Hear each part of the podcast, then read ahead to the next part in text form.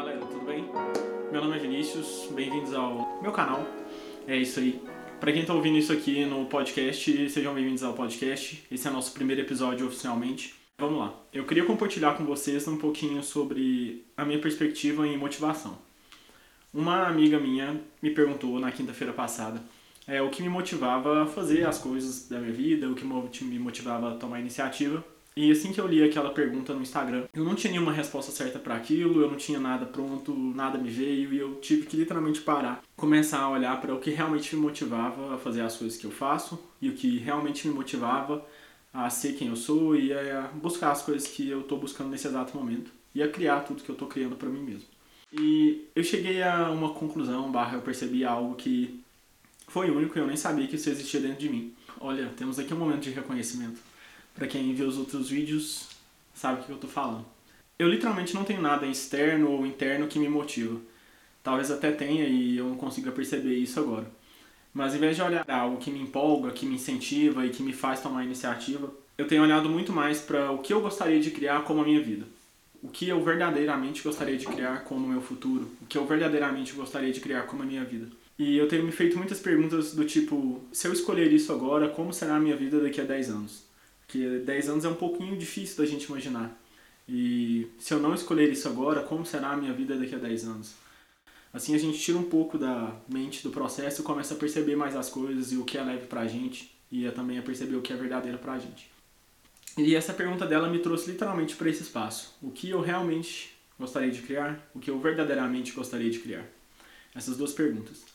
E eu percebi que eu tenho muito bem definido, eu tenho muito certo como percepção, como energia, como visão, talvez. O que eu realmente gostaria de criar e como eu gostaria que a minha vida fosse daqui a cinco anos. E quando eu falo que eu tenho essa visão, essa percepção, eu não falo de, nossa, eu sei exatamente onde eu vou estar, cada lugar certinho, o que, que eu vou estar fazendo, com o que eu vou estar trabalhando. Na verdade, eu não tenho ideia nenhuma. É, eu só tenho uma vaga percepção do que eu vou estar fazendo, de como eu vou estar me sentindo. Isso para mim é o suficiente para eu ir atrás disso. Eu simplesmente peguei essa percepção e estou fazendo perguntas para eu ir em direção a ela. É exatamente a maneira como eu lido e como eu faço as coisas. E é dessa maneira que eu tô fazendo as coisas que eu tô fazendo agora. É por isso que eu tô escolhendo fazer esse canal no YouTube, é por isso que eu tô escolhendo fazer o podcast, é por isso que eu tô escolhendo gravar os vídeos no IG. Essas coisas batem com o senso, com a percepção do que eu gostaria de ter e de ser daqui a 10 anos. Tendo essa visão, essa percepção do que eu gostaria de criar e do que eu não gostaria de criar, fica muito claro para mim o que, que eu tenho que fazer. E aí eu passo a me perguntar o que se requer para que a minha vida seja assim daqui a 10 anos o que se requer para eu criar essa vida que eu realmente gostaria?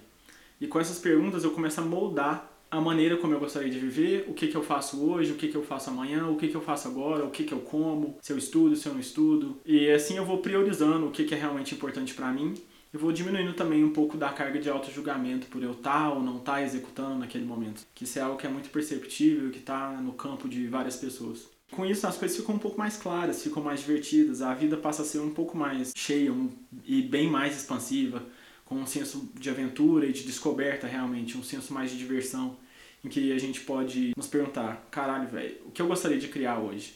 Como que eu gostaria que o meu dia fosse hoje? Como que eu gostaria de que a minha vida fosse daqui a 10 anos? Isso tudo desliga um pouco da gente daquilo que motiva, ou daquilo que te incentiva, ou daquilo que te impulsiona e te coloca muito mais num, num, espaço em que é realmente possível você ter aquilo que você gostaria de criar, é realmente possível você atingir aquilo lá. Então eu gostaria de te convidar a fazer essas perguntas. O que eu verdadeiramente gostaria de criar como a minha vida? Se eu escolher isso agora, como será a minha vida daqui a 10 anos? Se eu não escolher isso agora, como será a minha vida daqui a 10 anos? O que se requer para eu criar uma vida que eu realmente gostaria de viver? Com essas perguntas você vai conseguir ter um senso, uma noção, um norte do que você realmente gostaria de criar.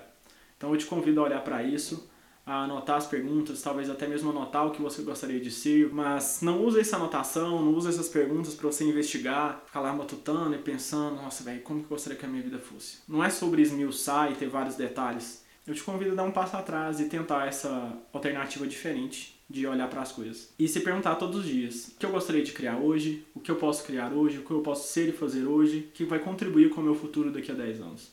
E, velho, olha para essas perguntas, usa elas, mas lembra, não investiga, desconecta da mente. A mente muitas vezes atrapalha a gente.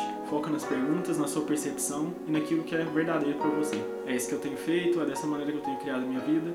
E se isso te interessa de alguma maneira, manda ver e executa, cara. Abraços.